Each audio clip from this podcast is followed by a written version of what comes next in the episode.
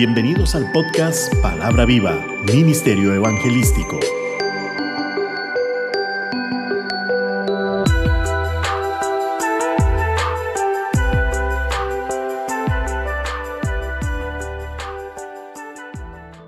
Gracias por apoyar este ministerio. Es de gran estima. Te deseo la mejor bendición para tu vida por siempre. Padre Santo, derrama sabiduría y entendimiento para comprender tu palabra para que así podamos mantenernos firmes y nunca avergonzarnos de tu glorioso Evangelio establecido por Cristo Jesús. Amén. Nuestro tema de hoy. Sin avergonzarnos. El Evangelio de Jesucristo fue establecido aquí en la tierra con gran dolor, sacrificio y sobre todo con el derramamiento de la sangre del Cordero de Dios.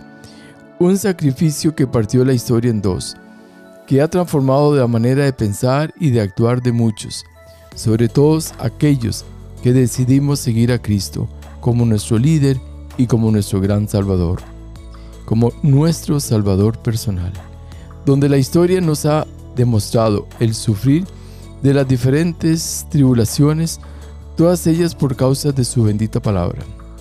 Muchos le siguen viendo como un simple profeta, pero es cierto, Jesús es más que un simple profeta. Jesús es el Hijo de Dios, que dio su vida por causa de nuestros pecados. Una acción que nadie más pudo hacer, darse por cada uno de nosotros, con solo un santo y verdadero propósito, nuestra salvación, para que alcancemos vida eterna y seamos partícipes de toda gloriosa victoria en la cruz del Calvario donde dice la palabra en Filipenses 2.5 y 6, 7 y 8.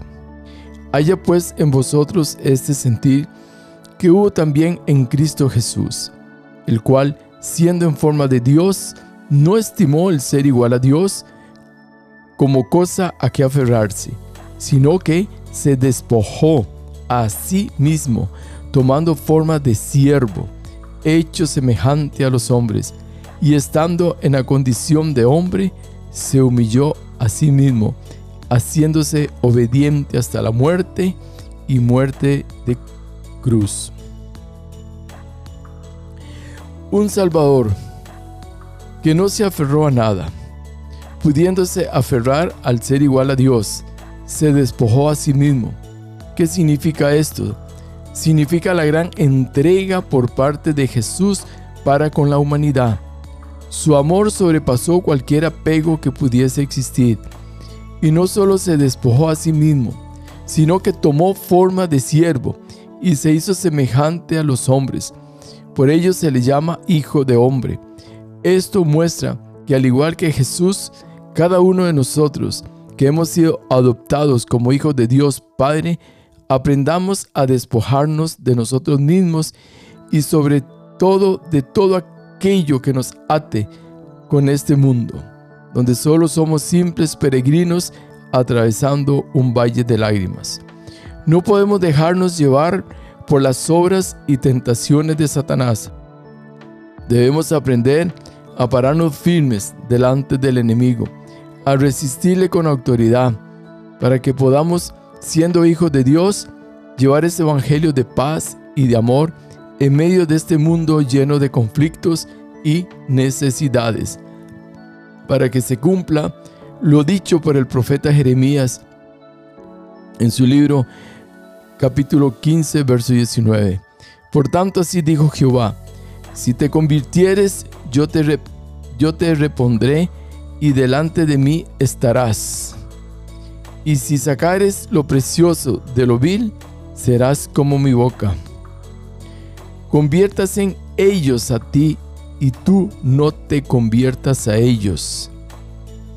Reina Valera actualizada. Y debemos aprender a humillarnos a sí mismo, tal como Jesús lo hizo, con el propósito de mantener una actitud de siervos y nunca, pero nunca avergonzarnos del Evangelio, tal como nos lo dice el apóstol Pablo en Romanos 1:16.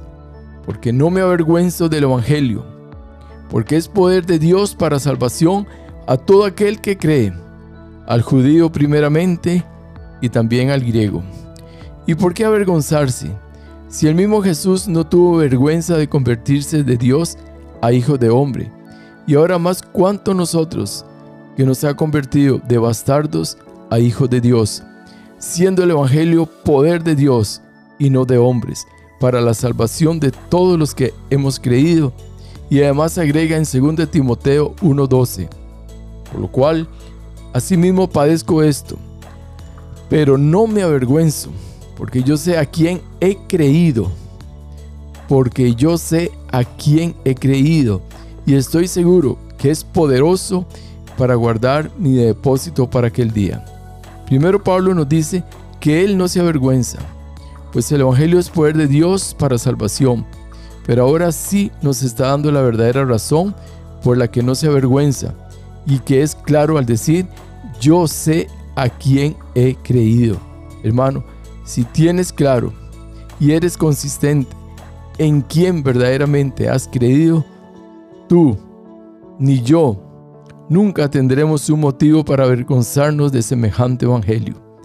La vergüenza es una estrategia de Satanás que tiene como objetivo el que te sientas inferior, menos que, y que así te puedas quedar callado y no predicar las buenas nuevas de salvación que nos trajo Jesucristo impidiendo así que el reino de Dios no se extienda.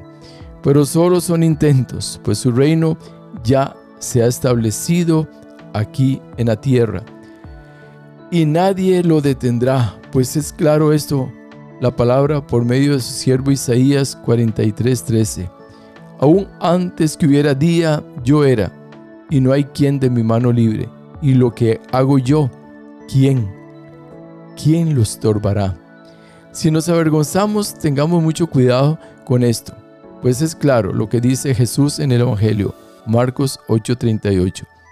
Porque el que se avergonzare de mí y de mis palabras en esta generación adúltera y pecadora, el Hijo del Hombre se avergonzará también de él cuando venga en la gloria de su Padre con los santos ángeles. Más vale tener una postura de valentía con la palabra de Dios donde nuestro sí sea sí y nuestro no sea no. Si hemos prometido seguir a Cristo, no necesitamos de juramentos ni promesas, solo debemos ser valientes y esforzados y seguirle tal cual es, Jesucristo. No debemos cuestionar su gloriosa palabra, ni angustiarnos, ni preocuparnos, Tan solo debemos de seguirle en total transparencia, pues no podemos olvidar que Jesús es la segunda persona de la Trinidad gloriosa y santa. Jesucristo fue obediente hasta la muerte y muerte de cruz, pues Él fue enviado a darnos a conocer de su Padre, y si conocemos de Cristo, conoceremos de su Padre. Juan 17:26 lo afirma, y les he dado a conocer tu nombre, y lo daré a conocer aún para que el amor con que me has amado esté en ellos y yo en ellos. Jesús fue exaltado por su propio Padre, Filipenses 2.9, por lo cual Dios también le exaltó hasta lo sumo y le dio un nombre que es sobre todo nombre, como el galardón más grande recibido, pues su fidelidad, su incondicionalidad y su gran amor por la humanidad, y sobre todo por culminar con su sacrificio en la cruz, hizo que se le concediese todo esto. En Filipenses 2.10 también dice, para que en el nombre de Jesús se doble toda rodilla de los que están en los cielos y en la tierra y debajo de la tierra. Como un gran gesto que solo por medio de Jesucristo podemos ser salvos y tener vida eterna, confesando que Jesucristo es el Señor para gloria de Dios Padre. Y cuando somos fieles al Evangelio, Pase lo que pase, seremos exaltados en el momento que Dios lo considere necesario, pues si no nos avergonzamos, no seremos avergonzados delante de nuestros enemigos, al igual como lo exclamó el salmista en el Salmos 25.2. Dios mío, en ti confío. No sea yo avergonzado. No se alegren de mí mis enemigos. Y también nos lo dice Isaías en el capítulo 50, versículo 7. Porque Jehová el Señor me ayudará, por tanto no me avergoncé. Por eso puse mi rostro como un pedernal, y sé que no seré avergonzado. ¿Y sabe usted qué es un pedernal? Según el diccionario, es la variedad de un cuarzo, de una piedra compacta, traslúcida en los bordes y que produce chispas. Es decir, el profeta se sintió con una cara firme, compacta, donde no existía ni, la más mínima expresión de vergüenza, pues se sentía seguro que Jehová Dios nunca dejaría de, de ayudarle. Su gran confianza en Dios le daba esta seguridad. Romanos 9:33 nos dice, como está escrito, y aquí pongo en Sión piedra de tropiezo y roca de caída, y el que creyere en él no será avergonzado. ¿Tú crees? Mira, no serás avergonzado, dice, por haber creído. En el día final seremos galardonados con la corona de vida, según Santiago 1.12. Bienaventurado el varón que soporta la tentación, porque cuando haya resistido la prueba, recibirá la corona de vida que Dios nos ha prometido a los que le aman. Si aquí en la tierra nos sentimos requete mal cuando alguien nos avergüenza por una o varias razones, ahora cuánto más nos podemos sentir avergonzados por Dios mismo por no serle fiel en lo que nos demandó. Dios es justo y como tal imparte justicia bajo su propia soberanía. Pero si estamos vivos podemos aún arrepentirnos de nuestras malas acciones, pues Jesús es fiel y verdadero y nos perdonará de nuestros pecados permitiéndonos así volver a sus sendas santas, para que nunca más nos avergoncemos de un Dios vivo que nos ha dado la vida y que su propósito es que le alabemos para su honra y gloria, y así como lo hizo el sacerdote Edras. Cuando oí esto, dice Edras, rasgué mi vestido y mi manto, y arranqué pelo de mi cabeza y de mi barba, y me senté angustiado en extremo, y se me juntaron todos los que temían las palabras del Dios de Israel a causa de la prevaricación de los del cautiverio, mas yo estuve muy angustiado hasta la hora del sacrificio de la tarde. Y a la hora del sacrificio de la tarde me levanté de mi aflicción, y habiendo rasgado mi vestido y mi manto, me postré de rodillas y extendí mis manos a Jehová mi Dios y dije, Dios mío, confuso y avergonzado estoy para levantar, oh Dios mío, mi rostro a ti, porque nuestras iniquidades se han multiplicado sobre nuestra cabeza y nuestros delitos han crecido hasta el cielo. Y desde los días de nuestros padres hasta este día hemos vivido en gran pecado, y por nuestras iniquidades, nosotros, nuestros reyes y nuestros sacerdotes, hemos sido entregados en manos de los reyes de la tierra, a espada, a cautiverio, a robo y a vergüenza que cubre nuestro rostro como hoy día. Esta lectura va del versículo 3 al versículo 7. Todo esto por resultado de avergonzarse del Dios vivo e ir en pos de todo lo que ofrece el mundo en cuanto a pecado se refiere. Pero qué hermoso que existe la misericordia de Dios que siempre está atento a la oración de arrepentimiento y perdona todas nuestras iniquidades. Dios nunca se aleja de nosotros. Somos nosotros los que nos alejamos de la presencia del Dios de Israel.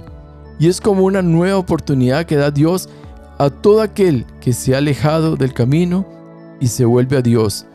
Así el sacerdote Edras, Dios le permitió Verso 9. Porque siervos somos, mas en nuestra servidumbre no nos ha desamparado nuestro Dios, sino que inclinó sobre nosotros su misericordia delante de los reyes de Persia para que nos diese vida, para levantar la casa de nuestro Dios y restaurar sus ruinas y darnos protección en Judá y en Jerusalén lo que muestra que podemos volver a las sendas antiguas si verdaderamente nos hemos arrepentido de nuestros pecados. Pues 1 Juan 1.9 dice que si confesamos nuestros pecados, Él es fiel y justo para perdonar nuestros pecados y limpiarnos de toda maldad. Siempre que nuestros enemigos busquen avergonzarnos, son ellos los que terminan avergonzados, siempre y cuando nosotros no nos avergoncemos ni de Dios ni de su bendita palabra, y nuestra confianza esté siempre en Él. Salmo 25.2 dice el salmista, Dios mío, en ti confío, no sea yo avergonzado, no se alegren de mí mis enemigos.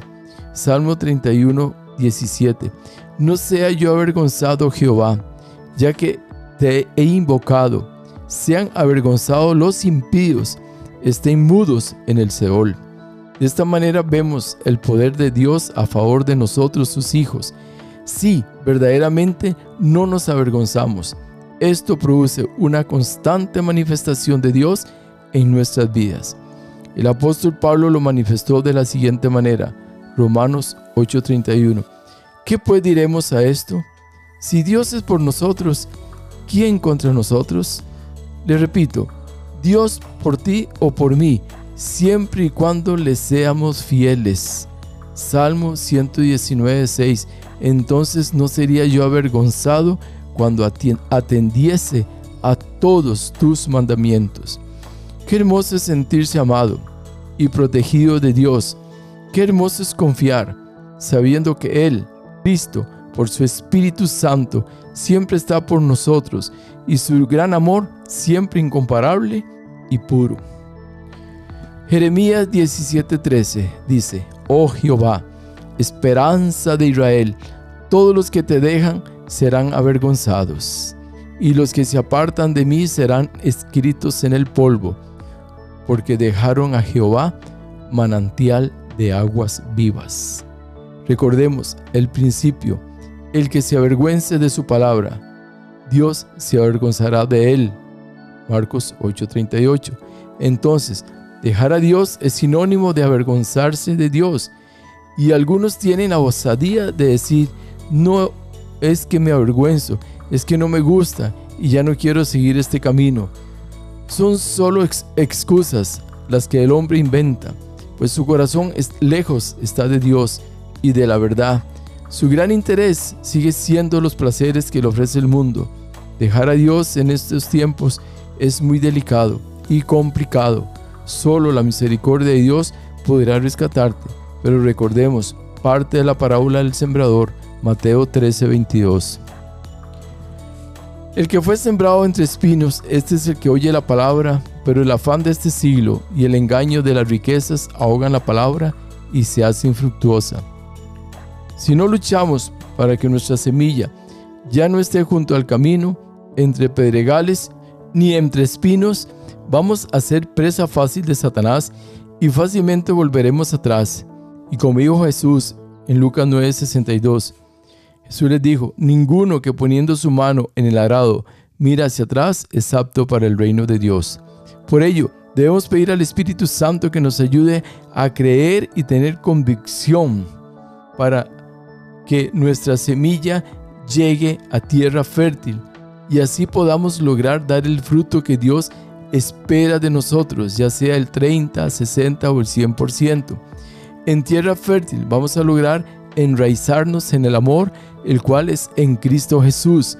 No vamos a ser fácilmente arrancados por las artimañas de Satanás. Estaremos, como nos lo dice el Salmos 1.3, como árbol plantado junto a corrientes de aguas, que da su fruto en su tiempo y su hoja no cae, y todo lo que hace prosperará. Esto es lo que Dios desea siempre de sus hijos, que seamos fructíferos, prósperos y siempre nos mantengamos llenos de la presencia de su Santo Espíritu.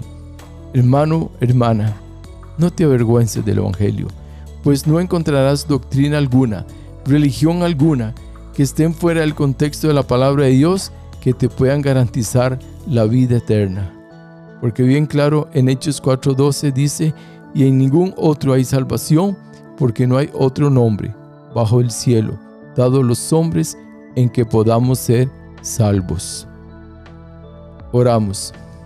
Señor, qué hermoso ha sido poderte conocer por medio de tu santa palabra.